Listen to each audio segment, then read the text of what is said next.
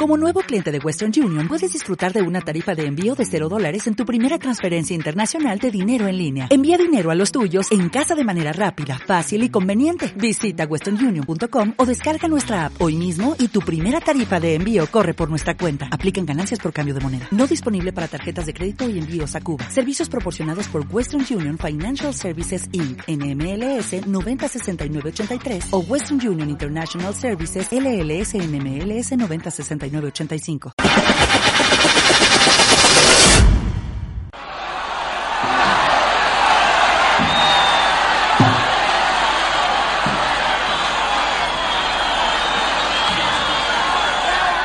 La cultura y el deporte van de la mano en Radio Nahuac. Estás escuchando De la pelota a la pluma.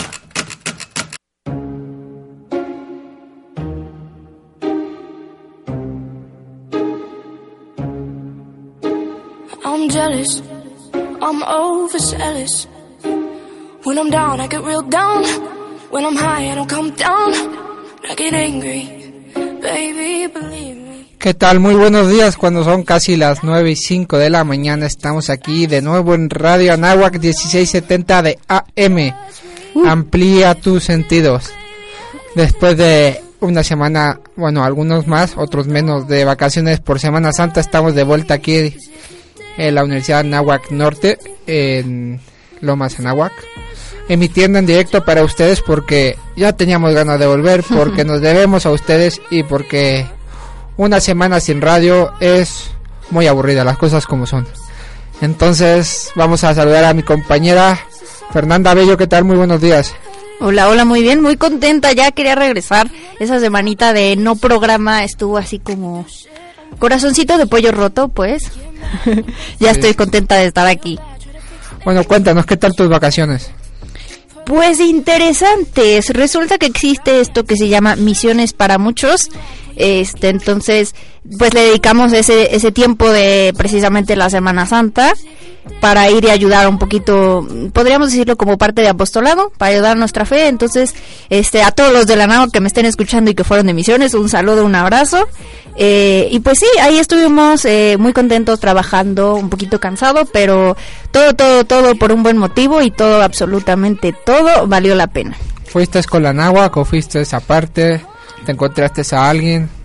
Pues yo voy eh, con, como soy ahí de Toluquita, este, voy con una un grupo pequeño que se llama Color Misionero y que literalmente yo voy como ayudando a cuidar como responsable de niñas de segundo y tercero de secundaria de cualquier escuela que guste meterse este y pues lo padre es que por ejemplo muchas de las responsables este año eh, nos conocemos ahí de la prepa o cosas por el estilo. Entonces estuvo muy cool, muy, muy, ¿cómo se llama esto? Productivo y hasta divertido dentro de lo que cabe. Eh, la verdad nos pasamos una semana muy graciosa.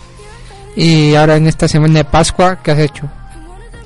Este, ahora sí, ¿ubicas el verbo procrastinar? Sí. Ándale, eso he hecho. Según yo, es que intento intento adelantarle a los, a los trabajos finales, pero últimamente he tenido como unos problemas de concentración un poco gachos, entonces ahí, vamos, ahí vamos.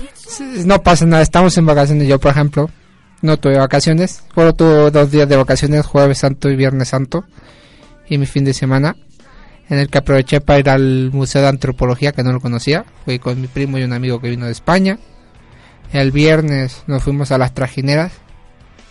No se piense que fue el desmadre porque no fue, fue muy relax, unas cervecitas, pero nada fuera de normal y nos regresamos porque yo tenía que llevar a mi abuela al aeropuerto y entonces nos regresamos a, a mi casa y al fin de semana tranquilo y vuelta a la normalidad a, al trabajo que si me están escuchando mis compañeros un saludo.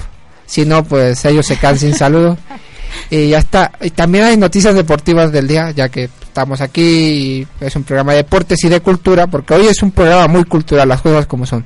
Sí de hecho eh, ya están los cuartos de los cuartos de final, las semifinales de la Champions League. Hay un derby madrileño, Real Madrid Atlético Madrid, la ida en el Santiago Bernabéu, la vuelta en el Vicente Calderón que se va a despedir de Europa con una semifinal de Champions. Me alegro por los colchoneros. Y por el otro lado está la Juventus que dejó en el camino al Barcelona y el Mónaco, que quizás es la revelación.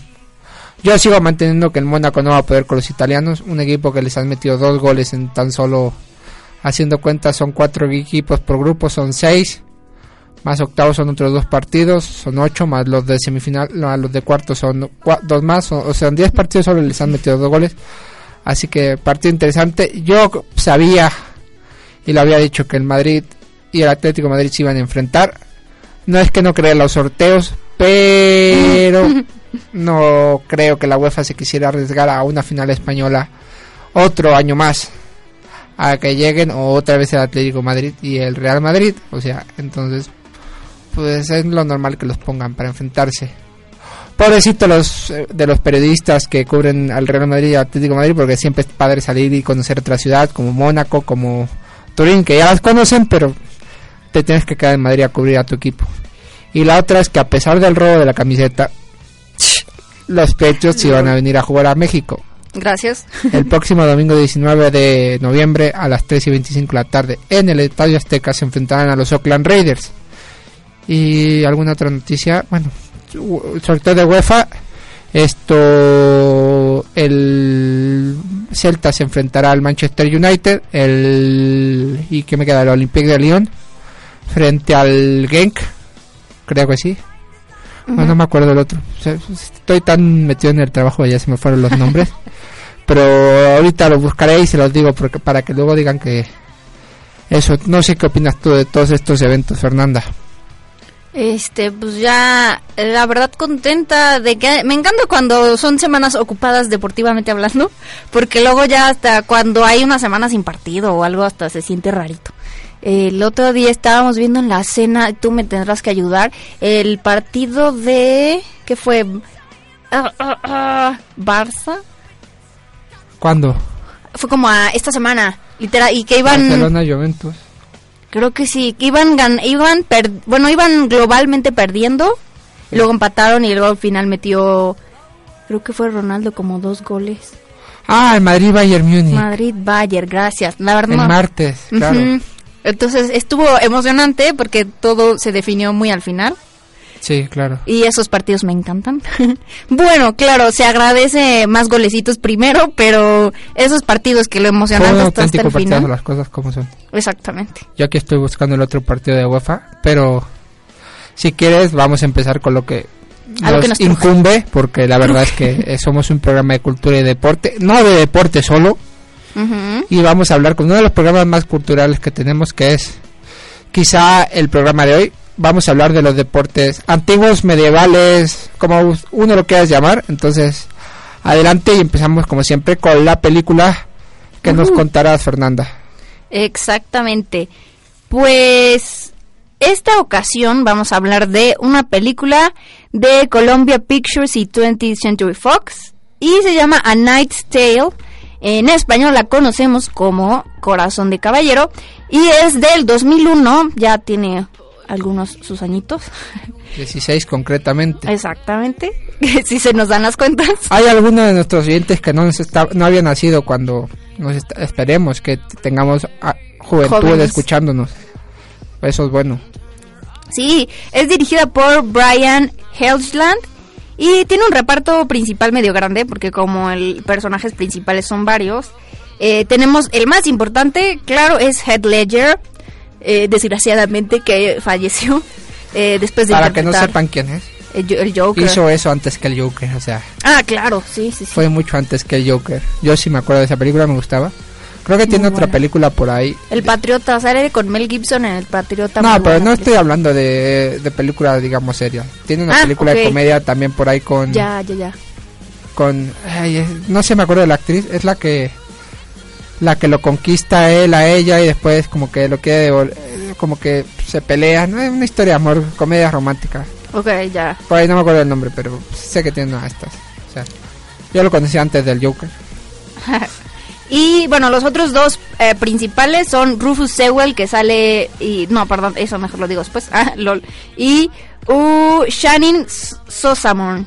Entonces algo interesante es que se filmó totalmente en Praga, en la República Checa, y algo muy eh, curioso slash bueno es que los extras, las personas que eran extras, eran personas sin hogar de ese lugar y pues les dieron, ahora sí que Era un labor pequeño trabajo. que no conocíamos, yo por lo menos no lo conocía, muy buena labor. Sí. Pues que sirve mucho para las películas, para los extras, pues necesitas mucha gente. Sí, claro. Y qué mejor que una persona que está sin hogar, que necesita ayuda, porque aunque les hayan dado eh, cuando eran extras esa semana de comer, pues ya ellos Sí, ya claro. están contentos, ya tienen comida, no tienen que gastar lo poco que tienen, entonces pues se agradece que gente del mundo de Hollywood se fije en estos detalles. Sí, claro. Y para lo siguiente vamos a requerir tu ayuda porque esta película tiene que ver mucho con un deporte medieval que es eh, las justas de caballeros. Los Entonces, justas de caballero. Para que no sepa qué son, un tipo montado en un caballo con una pértiga muy larga, enfrente por el otro, uno por la izquierda, el otro por la derecha. No es cuestión política, así es, porque si van, o sea, para que los dos estén dando el pecho, porque, o sea, para mostrarle el pecho, porque si van frente a frente, pues no hay forma de. Entonces, eh, como que uno va con la izquierda, el otro con la derecha, entonces el pecho está descubierto, de- digamos descubierto en el sentido de que el rival tiene toda el área para, para atacar y el, y el juego consiste en eso. Se enfrentan con caballos uno contra uno y pues se dan, ahora sí que con, con la justa, no sé cómo se llama el aparato, las cosas como son. digámosle lanza o... La lanza, pero sin matarse. Por favor, gracias. Entonces se dan y se tiran del caballo, el que lo tira al otro gana. Eso es el, las justas. Y eso es lo que es el tema de la película. Exactamente, entonces son básicamente dos competidores a caballo con una lanza que corren a toda velocidad hasta impactarse el uno al otro. Eh, por ejemplo, el campo más o menos es de 300 metros y alcanzan una velocidad bastante cool, tomándolo en cuenta, de 20 kilómetros por hora en el caballo. Este, evidentemente, el equipo que usaban es algo muy interesante porque usaban este armadura, cota de malla, la lanza, el escudo. Entonces, eh, la pura armadura, por ejemplo, pesaba más o menos 35 kilos, así que haz- ponte tú a pensar un poco todo, todo la habilidad y fuerza que necesitaban estas personas. Entonces, ajá. Pues sí, eso, o sea, son, son atletas realmente, o sea, Sí, sí, sí. una persona gordita, sí se podía subir, podía ser muy bueno, pero para cargar 35 kilos más la lanza que también pesará lo suyo, más coordinar, más pegar en el momento justo, o sea, tenían que ser atletas las cosas como son. Igual le tenemos que investigar a ver si había un gordito feliz, como digo yo, que fuese bueno en este deporte, porque aquí ahora sí que el físico juega poco, pero si eres bueno apuntando y, y tienes fuerza en el brazo para dar un golpe y tirar a tu rival directo, pues eres bueno, pero tenían que ser físicamente portentos, como muchos los deportes antiguos. Por la alimentación y todas estas eran tan más en forma que los que estamos ahora, pues, porque antiguamente no había tantos químicos, tantos, o sea, me estoy viendo algo como que muy abuelita así en el plan de es que en mi época no, pues es que es verdad, en la edad antigua no había tantos químicos. Que ahora hablando de los químicos, hacemos un paréntesis, ya que este es un programa especial. Bueno, especial en el sentido que atípico, porque la Universidad de Anáhuac estaba un poco vacía, por no decir muy vacía. ¿Qué opinas de la última creación de Starbucks? El frappuccino de unicornio. Ok, como estuve en misiones la semana pasada, estuve un poco ajena a las noticias y a la señal de teléfono, entonces no había escuchado nada de eso. No, lo sacaron esta semana. ¿A o sea, poco? En México, Estados Unidos y Canadá, creo que iban a dar una semana de, de, de lanzamiento. Es exclusivo. Y tiene 410 calorías el Mm. frappuccino. Ajá. Salió por ahí a que equivalía como a 21 jitomates, a 9 tazas de jicama, a 3 barras de sneaker, a una pizza y media. Todo eso es equivale. ¿Y qué tiene por ahí? Es rosa, es color unicornio. Imagínate un unicornio. Eso es el, el, el frappuccino. Entonces, hablando de los químicos, es pura química eso. es- Claro. Que yo sé que en Cuernavaca, porque tengo una amiga que hablé con ella ayer, me dijo que en Cuernavaca, en cuestión de tres horas, se acabó. A las 3 de la tarde de ayer, que ayer fue el primer día, o el segundo, en cuestión a las 3 de la tarde ya no había existencias de frappuccino de unicornio en ninguna parte de Cuernavaca. Aquí en la Ciudad de México no sé. Eso sí, tengo que agradecerle a mis amigos y personas que sigo en redes sociales que nadie ha subido una foto con eso. O sea, como que se presta mucho al, ay, mira mi foto con el frappuccino unicornio. Nadie lo ha subido, eso tiene, tiene que decir que yo sigo personas muy decentes porque yo no me compraría esa cosa. ¿Tú te comprarías un frappuccino? Híjole, la verdad es que soy una persona muy curiosa, entonces nada más para ver a qué sabe. Luego vamos aquí al Starbucks de aquí y a ver si lo siguen teniendo. Va, va, va. Podríamos haberlo hecho, de haberlo pensado. Sí. Este, ah, bueno, ahora regresando al tema, Al tema, sí, ya. este, y- me encantó el paréntesis cultural, by the way. Este, pero ya, regresando del tema, entonces, eh, la película está centrado en este aspecto. Lo curioso también, por ejemplo, es que mucho de las justas se hacía en tiempos de paz, cuando no había guerra, entonces, evidentemente, eh, los caballeros buscaban una manera de probar su gallardía. O sea, eh, para no aburrirse, dice, va, vamos a seguir dando Ándale. Pum. Exactamente. Muy ingeniosos los caballeros. Curioso porque aparte era un deporte un poco peligroso, evidentemente. Entonces, eh, hubo un, un- ahora sí que un récord malo en ese sentido de un torneo en el que murieron como entre cuar, pon entre 40 personas en un solo torneo. Literal, no, no sé qué pasó ahí, pero aparte perdían soldados para la guerra, entonces estaba un poco contraproducente. Pero entonces, esta película en concreto nos cuenta eh, la aventura de un joven que se llama William Thatcher. Él es un campesino que tiene el sueño de competir en estas justas medievales. Esto es aproximadamente entonces en el siglo XIV. Y evidentemente las estas competencias estaban reservadas para nobles y privilegiados. Entonces, eh, William trabaja con un señor, eh, literalmente un señor feudal, ¿no? Que se llama Sir Hector. Y un día se muere, un poco cómico, no les voy a revelar cómo, pero un día se muere Sir Hector. Y William convence a dos de sus amigos, que se llaman Watt y Roland, de que lo ayuden a hacerse pasar por Sir Hector para poder competir en el torneo en el que está jugando actualmente. Y llegan a ganar, se llevan un premio muy jugoso. Entonces, tras esta victoria, evidentemente William ¿no? Está totalmente extasiado, motivado para seguir con la mentirita.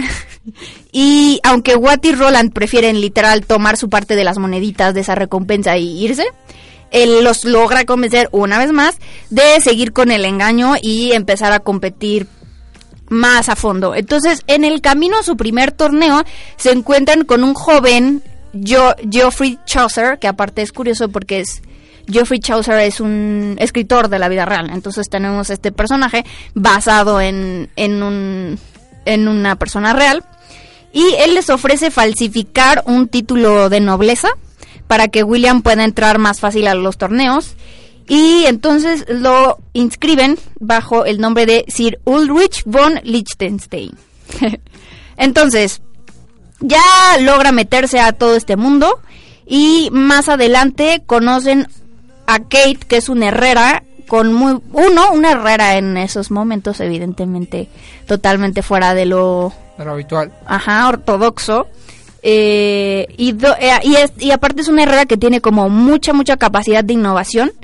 Primero repara la armadura de William y luego le fabrica una con un material que aparte de ser súper resistente era súper ligero. Entonces, aparte se veía muy cool, ¿no? Más este, ¿cómo se llama? Estilizado que el resto de los caballeros y tenía buena protección.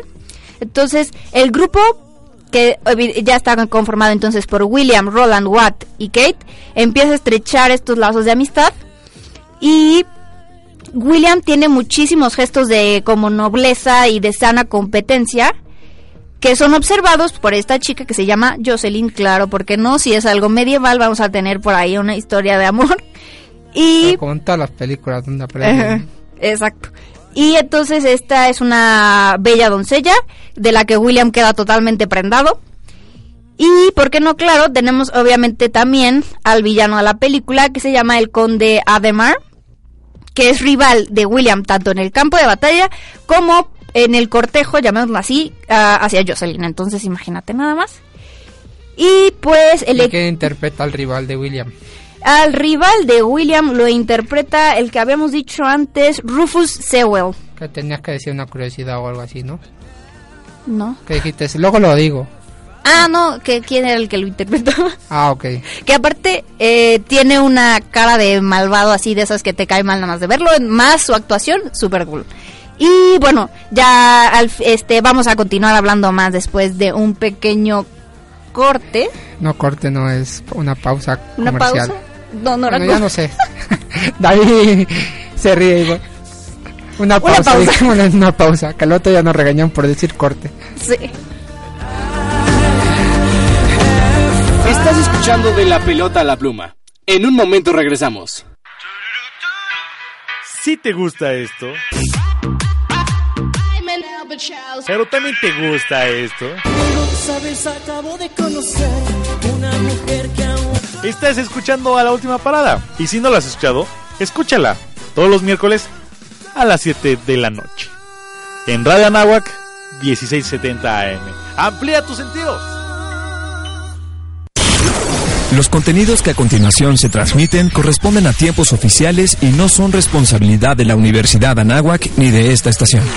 dedicado a las familias que defienden sus valores. Por cada político corrupto, hay millones de familias honestas. Por cada delincuente, hay millones de familias solidarias. Por cada acto de corrupción, hay millones de familias compartiendo valores. Es hora que ganen las familias. Partido Encuentro Social, Estado de México. Candidato a gobernador, coalición PRI, Partido Verde, Nueva Alianza y Encuentro Social. Los contenidos que a continuación se transmiten corresponden a tiempos oficiales y no son responsabilidad de la Universidad Anáhuac ni de esta estación. Mi familia es la razón de mi vida. Nos divertimos, platicamos e intentamos salir adelante, siempre juntos. Participamos de las decisiones de nuestra comunidad, discutimos los problemas del país y de nuestro estado. Y si me lo preguntan, sí, iremos a votar. El próximo 4 de junio votaremos para renovar la gubernatura del Estado de México. A esta elección tú le das valor. IEM, Instituto Electoral del Estado de México. Los contenidos que a continuación se transmiten corresponden a tiempos oficiales y no son responsabilidad de la Universidad Anáhuac ni de esta estación. Habla Delfina Gómez Álvarez. En el Estado de México existe una alianza que busca continuar con el saqueo personal a costa del pueblo. Una alianza con la corrupción. Habla López Obrador. Pero nuestra alianza es más fuerte. Es una alianza con el pueblo. Es una alianza con la honestidad. Con el compromiso de no mentir, no robar, de no traicionar. Este 4 de junio tu voto puede hacer historia. Con la maestra Delfina les daremos unas clasecitas de honestidad a estos corruptos. Morena, la esperanza de México. Los contenidos que a continuación se transmiten corresponden a tiempos oficiales y no son responsabilidad de la Universidad Anáhuac ni de esta estación. En el Estado de México decimos, ya basta la inseguridad, robos, secuestros, feminicidios, basta de vivir con miedo. Otros vendrán a prometerte que van a acabar con la inseguridad, pero ninguno te dice cómo lo van a hacer. Nosotros ya enfrentamos la delincuencia y dimos buenos resultados. Porque ya lo hicimos y sabemos cómo hacerlo, vamos a darte tranquilidad en el Estado de México. Juan Cepeda sí puede, candidato a gobernador para el Estado de México. Ya estamos de regreso de la pelota a la pluma. Sigamos jugando. Ya estamos aquí de vuelta cuando son las 9 y 26 de la mañana. Saludar a David, nuestro productor, que sin él no sonaríamos. Entonces darle gracias. Ya que seguimos hablando del frappuccino de unicornio, estamos viendo que necesitas una hora y media de voz para quemar las 500 calorías, una hora 45 de kilo de caminata, una hora de natación, una hora de tenis, una hora de boxeo, hora y media saltando la cuerda. Eso sí dicen que las mujeres tendrían que hacer media hora más de ejercicio. Pero yo me pregunto, ¿cuántas justas de callo tendrían que hacer para quemar las kilocalorías del frappuccino de unicornio? Que por cierto, está disponible del 20 al 27. Por si alguien quiere, alguno de nuestros oyentes quiere sacarse una foto y mandárnoslas y decir que él lo probó. En nuestro honor, que brinden En a nuestra honor, salud. Hay que repetir las redes sociales que no las hemos repetido, Ah, entonces muy mal. Arroba pluma y pelota en Twitter y la pelota la pluma Radio Náhuac en Facebook, así que nos pueden seguir y contarnos todos sus deportes medievales, sus vacaciones, si han probado el frappuccino unicornio, lo que ustedes quieren, estamos totalmente abiertos para escucharlos y para ah, que nos cuenten su experiencia porque queremos hacer este programa con ustedes más ameno, más divertido, ya que estamos en, una, en un día que está un poco alicaído el, el ambiente aquí en la Universidad de Anáhuac nuestra función es animarlo. Bueno, sigue contándonos de la película porque al paso que vamos, creo que vamos a seguir hablando de la película una hora. LOL. No, le meto, le meto paso rápido. Este, entonces. Ah, no hay prisa, o sea, todo. todo con su debido tiempo. Eh, entonces ya, tenemos este equipo súper fantabuloso de amigos que están en los torneos, como quedamos en las justas, y pues siguen participando en varios hasta que logran ganarse su lugar en el campeonato mundial. Allí tienen que enfrentar obviamente a los mejores del mundo, incluyendo a su archienemigo, el señor Ademar. Eh, el Ademar. el Ademar. Es que Eh, así se llama un equipo de balonmano en España. ¿A poco? El Ademar León. Ah, Es una marca, de- no me acuerdo de qué, pero Ade- Ademar es el nombre del equipo, entonces por eso me hace gracia. ok. Yo estoy muy simple, o sea que se me puede escapar cualquier tontería. Sí, cada- deberían de ver su sonrisa cada que dice frappuccino de unicornio. Entonces, ¿cómo se va a desenvolver esta historia? Podrá William ganar el torneo y el corazón de Jocelyn, pero más importante, ¿logrará William conservar secreta su verdadera identidad? Evidentemente si hay conflicto, ya sabemos como algunas de las respuestitas para, para estas preguntas, eh, pero el final y cómo se desenvuelve es, Es que bastante... no quiero hacer spoiler, pero es que es obvio el comentario. Sí, ya sé. Finalmente, bueno, a mitad, yo creo que a tres cuartos, yo la vi la película, no me acuerdo muy bien. Obviamente lo tienen que descubrir Claro. y obviamente tienen que recuperar su honor y a la dama y todo el rollo. Entonces, no les hacemos spoilers, sabemos todos los argumentos, todos. Tú te pones a pensar y es el guion que tiene que seguir la película. Pero está cool de todas formas. Sí, sí, sí. Eh, entonces, te la recomendamos mucho porque, uno, habla sobre la identidad. Entonces, nos invita a reflexionar eh, acerca de cómo lo que determina una persona no es su nombre, ni sus títulos, ni su familia, sino cómo actúa en la vida y cómo se enfrenta a las adversidades. Dos, también habla sobre la importancia de los sueños, de tener perseverancia y esperanza. Evidentemente tres, el valor de la amistad. Y cuatro, hay un, aparte del duelo obvio entre Ademar y William, tenemos ahí como dos, ¿cómo llamarlo? Símbolos importantes en los que vemos el contraste entre ser un caballero de verdad y o ser un caballero solo en los papelitos, ¿no? Entonces, William es un personaje generoso, valiente, humilde, mientras que Ademar es corrupto, no lo, no soporta ser superado por nadie, es tramposo, es cobarde y es desleal. Entonces, tenemos esa esa comparación muy buena en la que podemos darnos cuenta que los modales este pues matan papelitos, ¿no? Y la educación y Sí. la amabilidad. Y pues eh, datos curiosos. Uno, y es uno que a mí me encanta, por- me acuerdo la primera vez que lo vi fue algo que me gustó mucho. A pesar de que es una película que históricamente está se- si- situada en estos tiempos medievales, utiliza música y canciones modernas. Entonces, es súper cool, lol. Y dos, eh, si le preguntabas al director, me parece, por qué lo hizo, te dice que... Era eh, moderno, un adelantado su tiempo. Eh, eh, sí, pero eh, haz de cuenta que lo que quería mostrar era cómo la música medieval emocionaba a esas personas, tanto como a nosotros nos emociona ese tipo de música moderna en la actualidad. Entonces quería como transmitir esa idea.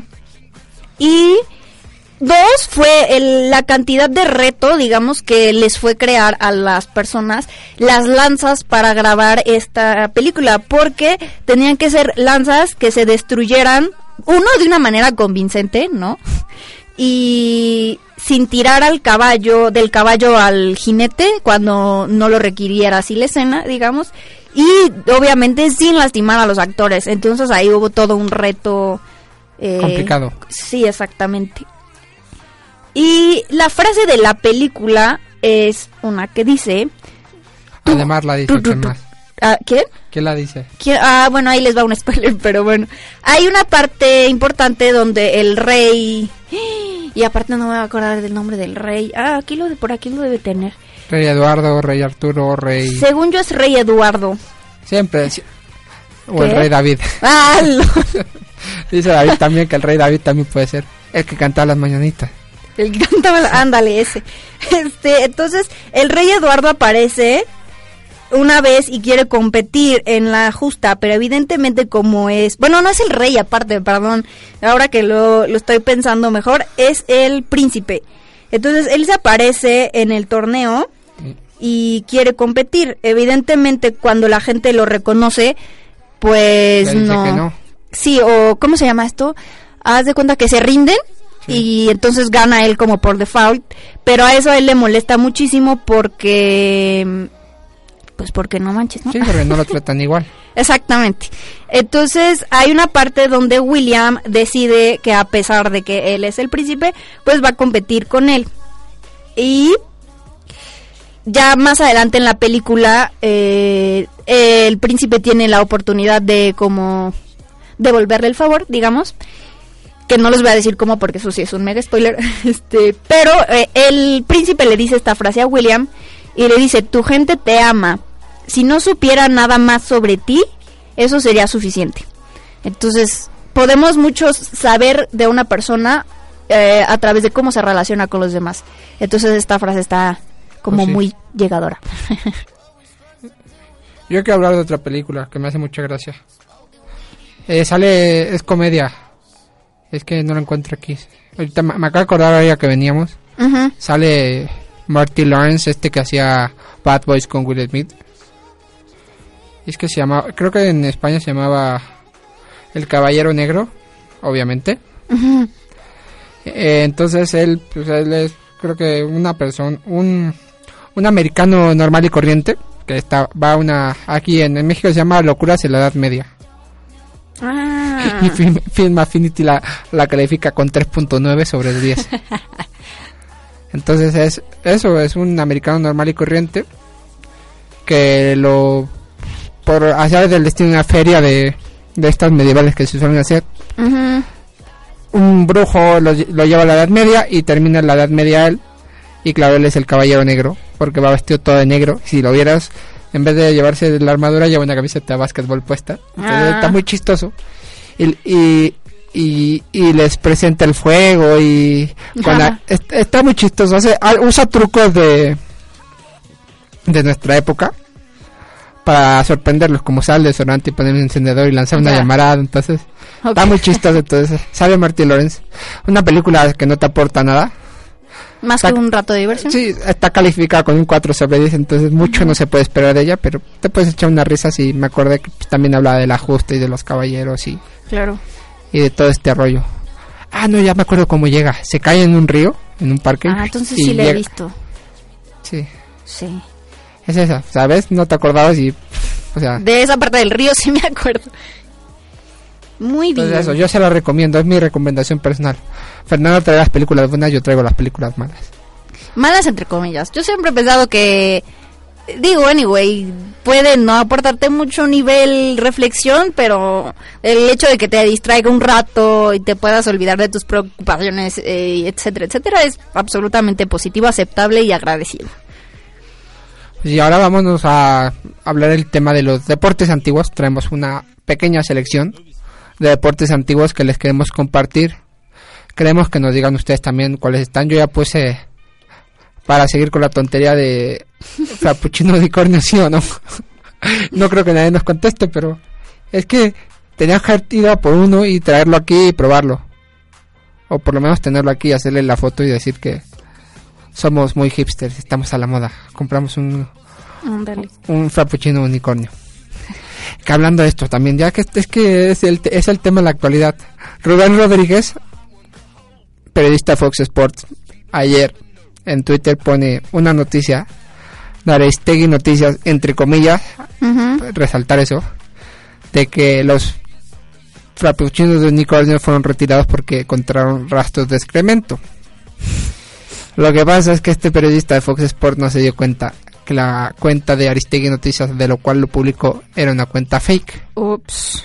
Entonces le metieron un gol por todo el ángulo. O sea que niños, adultos y quien sea, hay que confirmar sus sus fuentes, fuentes. hay que ver muy bien para que no nos pase lo que le pasó al querido ami- amigo Rubén Rodríguez, que después rectificó y todo, pero Ya el damo. fue el hazme reír. O sea que un periodista Claro. se confía de Twitter. Pero es que es un periodista, o sea, que, que le pase a Fernanda, que me pase a mí, pues bueno. Sí, claro. Pero un periodista tiene todas las herramientas para confirmar si esa puerta es, es cercana o no. Pero claro, se presta mucho a decir, es que quitaron el frappuccino unicornio porque tiene excrementos. Y es que es una cosa que suele pasar, o sea, siempre que hay algo, siempre meten excrementos en los lotes, entonces... no literal, pero siempre es así, ¿no? Sí, claro. Entonces, pues, a querido amigo Rubén Rodríguez le metieron un gol por todo el ángulo. Se metió un gol. No, Un se, lo meti- se la metieron. el gol por todo el ángulo. Entonces, por eso. Pero ya, cuéntanos del primer juego de antiguo que tienes. Bueno, pues empezamos entonces en este querido lugar que es el antiguo Egipto. y bueno, primero hacer obviamente el como paréntesis de que si regresamos un poco en el tiempo, vamos a ver que el deporte eh, no era tan, digamos, lo civilizado como lo es ahora, no había tantas reglas, era un poco más barbarín. Para brutos. Exactamente. Entonces, Era más divertido.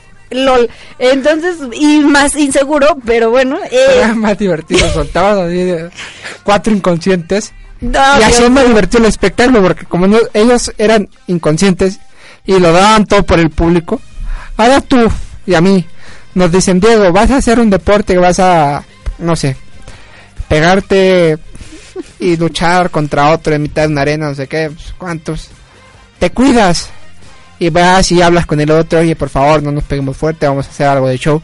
Pero es que estos no, estos se iban con todo y Literal. lo hacían más divertido, las cosas como son, eran más inconscientes, eran más auténticos los deportes. Sí. Entonces, Entonces, el primero obedece precisamente a esta tendencia y se llamaba Justa de Pescadores. y literal, ¿Se pegaban con las cañas o qué? literal, ándale, le diste al clavo. Literal, en lo que consistía era dos equipos de pescadores que se enfrentaban utilizando sus remos para golpear a sus contrincantes y tirarlos al agua. Evidentemente, por la naturaleza del, del deporte, pues eran constantes los fallecimientos de las personas debido a los golpes y mm, peligro número dos, a los animalitos que te esperaban en el río, En el río Nilo, cocodrilo. cocodrilos e hipopótamos. Entonces, tenía ahí su doble factor de riesgo. Yo me río, pero es que que te peguen un remazo duele mucho. No, pues sí. Mucho, a mí me pasó, bueno, a mí no me pasó, pero yo iba, yo cuando estaba en España, intenté practicar remo, fui a un torneo, no me tocó participar a mí porque era el se- segundo torneo que iba y como que no estaba muy preparado. Nunca participé en uno porque me dio varicela y en el que iba a ir, pues... También agradezco a la varicela porque no tenía muchas ganas de ir al torneo, aparte era un barco para mí solo de estos intestables. O sea, me veía en el agua yo tal cual arrancar, o sea... Entonces, pero una de estas iban así corriendo dos equipos porque eran de dos y dos. Y de repente se pegaron tanto los barcos que una le metió un remazo a la una en la cara, pero así como que si le lava- lavara los dientes, así. Le pegó como dos veces con el remo en la Madre cara. mía. Entonces la pobre niña salió con la cara Sí, roja claro. sangrando. Y sí, me hace gracia lo que se, pe- que se van a pegar con los remos, pero es que, es que era muy bruto. Entonces, pues ¿qué vamos a hacer? Nos vamos a pegarnos remazos. Y el que se caiga está muerto porque está el, el, el cocodrilo o el, el hipopótamo esperando ahí en el río Nilo. Literal, ese sí no traigo como toda la información, pero había uno que consistía en literal golpear a tu adversario hasta dejarlo lo más cercano a morirse y si se moría perdías tú. Entonces tú así, ah, bueno. O sea, ya medía los golpes. No, no, te- no, no, no, no, no, quédate, quédate. Sí. Ya lo, lo veías reanimando ahí. Y ya, ganaban y compartían el premio. Sí, no, no, cañón. ¿Qué otro deporte tiene? ¿Qué otro deporte tenemos? Tú ibas a hablar de... Es más, tú primero háblanos de las... Se me fue el avión. El Coliseo. ¿Qué pasaba El en el Coliseo. Pues todo el mundo hemos visto películas de romanos. Todo Gladiador. el mundo. Gladiadores. Las batallas en el Coliseo que eran para pues para entretener, al- para así que para entretener al pueblo, que era como un partido de fútbol, pues eso era las batallas del Coliseo.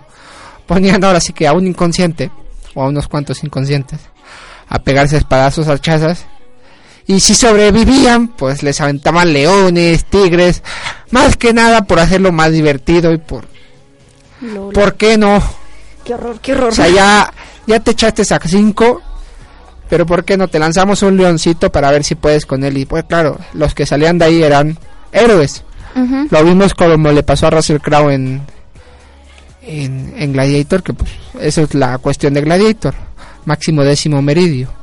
Pero bueno, eso ya es otras cosas, cosas de películas. Nos vamos a corte, comer- bueno, corte comercial, publicidad, como queramos. Pausa. A una pausa una pausa, ¿ves? Es Antes de que nos regañen otra David ya se ríe, dice, ya somos caso perdido. Entonces nos vamos y regresamos en un momento para acabar ya con este gran programa. Estás escuchando de la pelota a la pluma. En un momento regresamos. Conocer nuestra misión es fortalecer nuestra identidad. Por ello, te invitamos a cursar el Diplomado en Misión e Identidad Anáhuac. Será una experiencia única que te permitirá participar de una mejor manera en la formación de grandes líderes y mejores personas. Diplomado en Misión e Identidad Anáhuac. Universidad Anáhuac, formando líderes de acción positiva. Las mujeres jóvenes son bombardeadas por ideales de perfección que ningún ser humano puede realmente alcanzar. Es una de las tantas frases que hemos escuchado de la actriz británica Emma, Wa- Emma Watson, quien encarnó a Hermione Granger en la famosa saga cinematográfica Harry Potter. El debut de Emma en el cine se produjo en 2001 con Harry Potter y la Piedra Filosofal. De inmediato la película fue un récord en taquilla y la popularidad de la actriz Emma Watson fue en aumento. En 2012, Emma fue galardonada con el premio Calvin Klein Emerging Star en los premios de Elle, Woman in Hollywood. Emma Watson fue nombrada embajadora de buena voluntad de ONU en junio de 2014. Radio Nahuac, a favor de la equidad de género. Los contenidos que a continuación se transmiten corresponden a tiempos oficiales y no son responsabilidad de la Universidad Anáhuac ni de esta estación. Habla Alfredo del Mazo, candidato a gobernador del Estado de México. La inseguridad en el transporte público es el principal problema en el Estado de México. Me lo dice toda la gente. Cuando sea gobernador, el último transporte al que se subirán los delincuentes será el que se los lleve a la cárcel. Vamos fuerte y con todo contra la delincuencia. Alfredo del Mazo, candidato a gobernador de coalición Partido Revolucionario Institucional, Verde Ecologista de México, Nueva Alianza y Encuentro Social. Fuerte y con todo. Los contenidos que a continuación se transmiten corresponden a tiempos oficiales y no son responsabilidad de la Universidad Anáhuac ni de esta estación. Soy Carlos Puente, vocero del Partido Verde. En el Estado de México decimos basta al transporte público inseguro y deficiente. Basta de muertes de niños con cáncer por falta de atención. Basta de no cuidar el medio ambiente. Con una actitud verde sí hay soluciones. Proponemos un transporte público seguro, limpio y de calidad. Se lograrán más recursos para combatir el cáncer infantil. Y limpiaremos nuestras calles. Esta es la actitud que necesitamos para construir un mejor Estado de México para ti. Una actitud verde. Ya estamos de regreso de la pelota a la pluma. Sigamos jugando.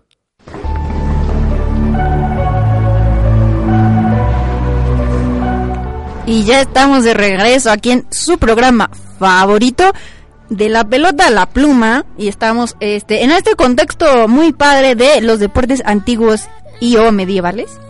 Entonces estamos platicando antes de irnos al corte de lo que pasaba en este lugar que se llama el Coliseo Romano. Échale, Dieguito, de tu ronco pecho, por favor. Espera, es que estaba mandándoles un tweet a los de Starbucks México a ver si tienen aquí el, el, el frappuccino, ya que no encontró su teléfono.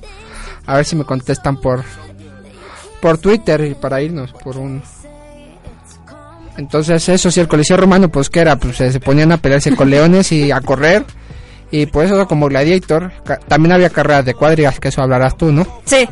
Este, antes de empezar con el tema, le mandamos un saludo a Carolina Frangiuti que nos está escuchando. Paréntesis, eh, mi maestra, de- eh, eh, fue mi maestra en prepri y luego en secundaria, así que le tengo muchísimo cariño. Gracias por escucharnos y esperemos que te esté gustando el programa. Entonces ya, empezamos con esto que también eran las carreras de eh, carros. Eh, eh, pasaban mucho en Grecia y en Roma. Y obviamente también en este deporte era, eh, las carreras eran peligrosas, tanto para las personas como para los caballos. Pero es, es muy importante destacar que este deporte generaba un muy fuerte entusiasmo en los espectadores y eh, un interés que podríamos comparar eh, con el actual gusto por el automovilismo. Y el deporte eh, comenzó a perder un poco de importancia después, obviamente, de la caída del Imperio Romano, pero logró sobrevivir durante un tiempo en lo que era el Imperio Bizantino. Entonces, en este deporte teníamos lo que era la figura del auriga, así se llamaba al conductor de las carretas. Y la mayoría de ellos eran esclavos, lo que pasaba mucho en el Coliseo. y mm, pero cabe destacar que también hubo jóvenes de familias, ahora sí que importantes o nobles, que ejercieron. Entonces, si obviamente ganaba el primero en cruzar la línea de meta, gracias, después de varias vueltas. Y si conseguías la victoria, pues te llegaba evidentemente la fama. En- tenías una imagen como de héroe, así, aparte se me viene, no sé por qué Hércules a la mente con su canción de, de cero a héroe. Este, y en cuestión de los caballos, por ejemplo, pues se empleaban todas las razas que, que se conocen, pero las más, ahora sí que como las más deseadas, eran caballos hispanos. Y al igual que actualmente las, eh, en las carreras, los jinetes eh, de esos tiempos eran elegidos por su ligereza física. Obviamente eso te da bastante ventaja. En Grecia eh, pasaban 12 vueltas, en Roma 7. ¿Y qué te requería esta competición? Pues uno, la habilidad para no volcarse por el exceso de velocidad y porque aparte los carros eran medio inestables. Eh, dos, conseguir hacer los giros cerrados sin ponerse en peligro, sin chocar con el otro. O chocarle a propósito y lograr sobrevivir. LOL. Y evidentemente a evitar que el otro te choque y provocar algún accidente. Entonces, algo muy interesante también es que en Roma eh, también el deporte estaba como un poco orientado hacia el dinero eh, porque eran muy comunes las apuestas entre los espectadores. Y entonces había como diferentes modalidades. Eh, estaba la carrera de cuatro caballos, que como tú lo mencionas eran las cuadrigas. Eh, había algunas con solo dos caballos. Y, pero las de cuatro siempre eran como las estelares, ¿no? Y en casos muy raros, si el conductor quería demostrar así como que es el papá de los pollitos, etcétera, etcétera, se podían utilizar hasta 10 caballos, lo cual ya no era muy práctico que digamos, pero pues ahí lo tienes. Y obviamente, perdóname, la mm, representación más conocida de este tipo de carreras la tenemos en la película. Benur. Claro, muy bien. Mi papá ahorita debe estar feliz porque le encanta esa película. Pero la primera o la segunda. No, bueno, a él le encanta la, la, la La clásica. original. Claro. La original. Que es Charlton Heston el que hace de Benur, ¿no? Mm, uy, no, no te sabría decir. y Porque Arnold Schwarzenegger hace de, de otro también en Edad Media. De Conan el Bárbaro hace Arnold Schwarzenegger. Pero de Benur creo que hace Charlton Heston. Y algo así como muy gracioso es que, por ejemplo, en tiempos de Nerón, eh, había intervalos obviamente en las carreras y se lanzaban algunos regalitos ahí, por ahí, ¿no? Que podían ser eh, dulces, golosinas de la época, bolsas con comida o, aquí viene lo gracioso, papeletas para la rifa de algún barco, casa o granja que servían de consuelo para las pérdidas de las apuestas. Así que... Ya perdiste, pero te puede tocar una casa. Te puede tocar. Exactamente. Hay que verlo por el lado bueno. Si apuestas tu casa, la pierdes y ganas otra casa, pues te vas igual. Ándale. Y eh, otro deporte, si me permites, que gracias, que era también mucho de, de los romanos y que está muy interesante, eh, se llama la naumaquia. Eso lo leí y no sabía ni por dónde agarrarlo. Dije, o sea, ni... Ay, perdón. No quiero decir que no me molesté en buscarlo, pero no me di tiempo a buscarlo. Pero dije, bueno, Fernanda me va a explicar qué es la naumaquia. Entonces, cuéntanos, Fernanda. Ya sabes, yo y mi título en historia. Entonces, la naumaquia es una palabra, uno que promete del, proviene, perdón, del griego, significa combate naval. Entonces, ya que se... Nau de náutico. Entonces, ay, es que yo estaba un poco espeso ese día. Ándale. Entonces, como las batallas navales mm, eran, digámoslo así, vistosas, eran muy vistosas en el mar, se hicieron algunos espectáculos basados en ellas. O sea, se era, O sea, literal. era un submarino en edición antigua. El fueguito Era un- los barquitos, ¿cómo se Ah, llama? sí, ¿Submarino? Batalla naval, literal se llama. Eso en versión antigua, ¿no? Entonces, exactamente, estas batallas eran igualitas a las reales y en ellas luchaban diferentes naves que estaban sumamente bien equipadas y que aunque eran de un tamaño inferior a las naves reales, obviamente por cuestiones de logística, sí estaban llenas de gente que maniobraba en ellas, luchaba, saltaba de una a otra, todo el espectáculo, así como lo que hay luego en Acapulco del el show de los piratas y todo, algo así. Entonces, esta palabra, la misma naumaquia, también se empezó a usar para nombrar los estanques y anfiteatros o lagos que se excavaban específicamente para celebrar estos espectáculos. Y todavía más adelante se empezaron a construir edificios que estaban eh, específicamente creados para este fin, que incluían, por ejemplo, una red muy compleja de conductos, canales, esclusas para poder inundarlo y vaciarlo a voluntad. Entonces dentro de la nave se ponían a esclavos y otra vez como lo vimos en las carreras de carros o en los gladiadores, esclavos o criminales condenados a muerte, pero obviamente este deporte no tuvo así como demasiado éxito y un periodo tanto de auge. Ajá, porque imagínate tú todo el gasto que era construir el edificio lindo, los barcos. Para que llegaran y te lo destrozaran en nada. Exactamente. Eh, todos hemos soñado con hacer alguna vez algún abordaje. Y lo hemos Ajá. hecho. De eso que estás en la alberquita con tu lanchita y pasa otro y dices al abordaje, ¡boom! Y te tiras a la lanchita del otro. ¿Cuántas lanchitas se han ponchado por culpa de, de un abordaje? Exacto. A mí un vecino me, me ponchó una así de, y me quedé sin lanchita. Entonces ya opté por hacer tablas de estas de wakeboard. O sea, ya, Ya. Era, mi, era mi barquito. Sí. Entonces eso. ¿Qué otro deporte?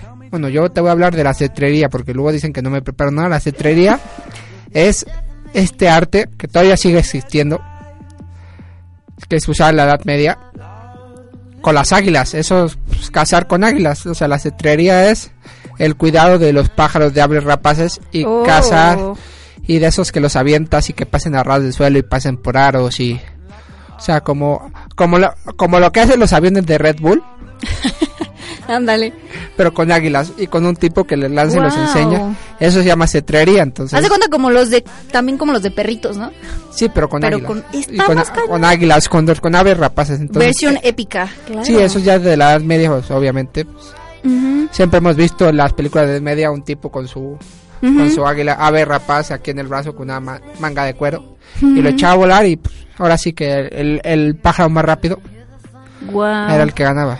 Muy cañón. Claro que tenemos un deporte nacional, nos van a matar si no lo decimos. El juego de pelota, hay que Ah, hablar claro. del juego de pelota. Estamos hablando de deportes antiguos y como mexicanos tenemos que hablar del juego de pelota. Porque si no, ¿qué clase? Sí, ¿no? ¿Qué clase de programa seríamos? Se- seríamos. Entonces, este fue el juego de pelota, un ritual muy notable practicado en varias partes de Mesoamérica. Ya si nos enfocamos más a la sociedad maya, por ejemplo, podemos hablar de que las, uno, las dimensiones más o menos de los campos, aproximadamente 168 metros de longitud y 70 metros de altura. Tenemos obviamente el juego más de pelota más famoso está en Chichen Itza. Y de hecho, no solo es el más grande del mundo maya, sino de todo el México antiguo.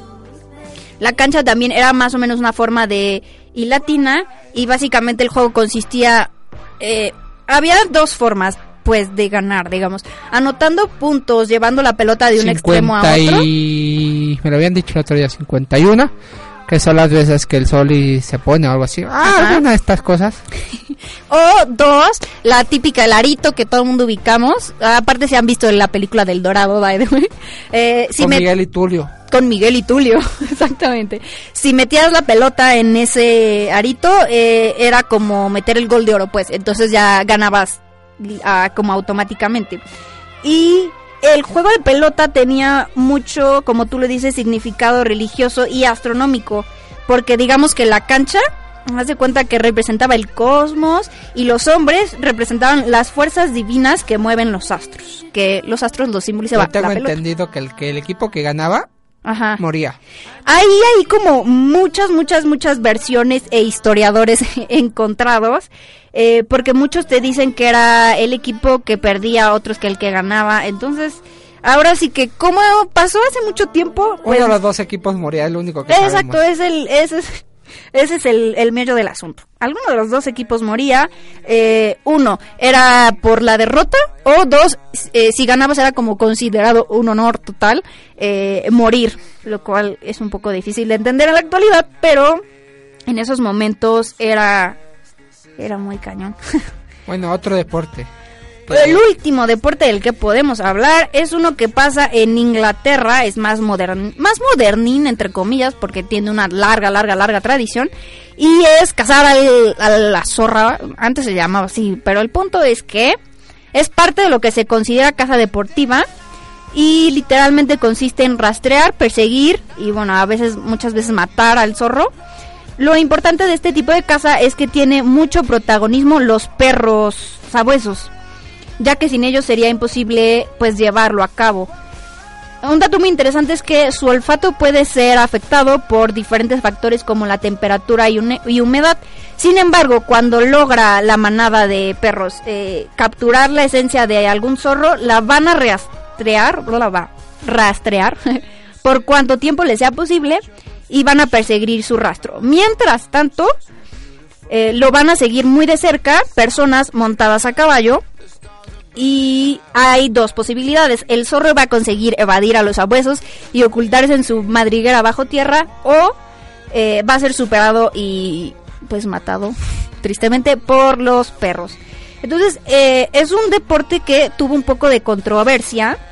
El 18 de febrero de 2005 eh, se aprobó una ley que se conoce como The Hunting Act y prohibía la caza con perros de zorros, liebres y ranos. Entonces, técnicamente está como prohibido por el momento. 10 años después de esa prohibición, en el 2015, eh, se volvió a someter a debate esta decisión, porque aparte es un deporte muy tradicional en, en Inglaterra, entonces, eh, pues está eso, esa misma controversia que das de cuenta genera la, los tau- el deporte taurino, eh, pues está aquí y pues a ver si, a ver qué pasa. Hay muchos eh, defensores de animales que que quieren cambiarlo y modificarlo para que no se mate al zorro.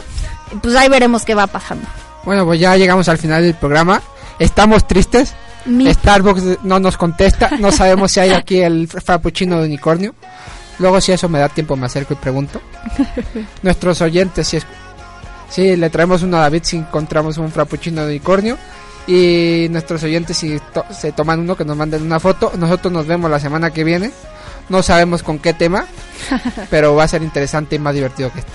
Hasta luego, chao. Bye.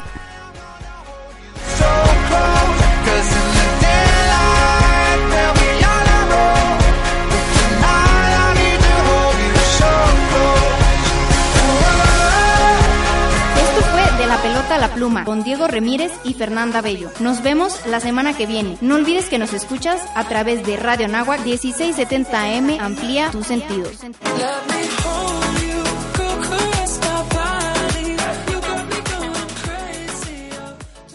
Radio Anáhuac. XEA. 1670 AM. Radio Anáhuac.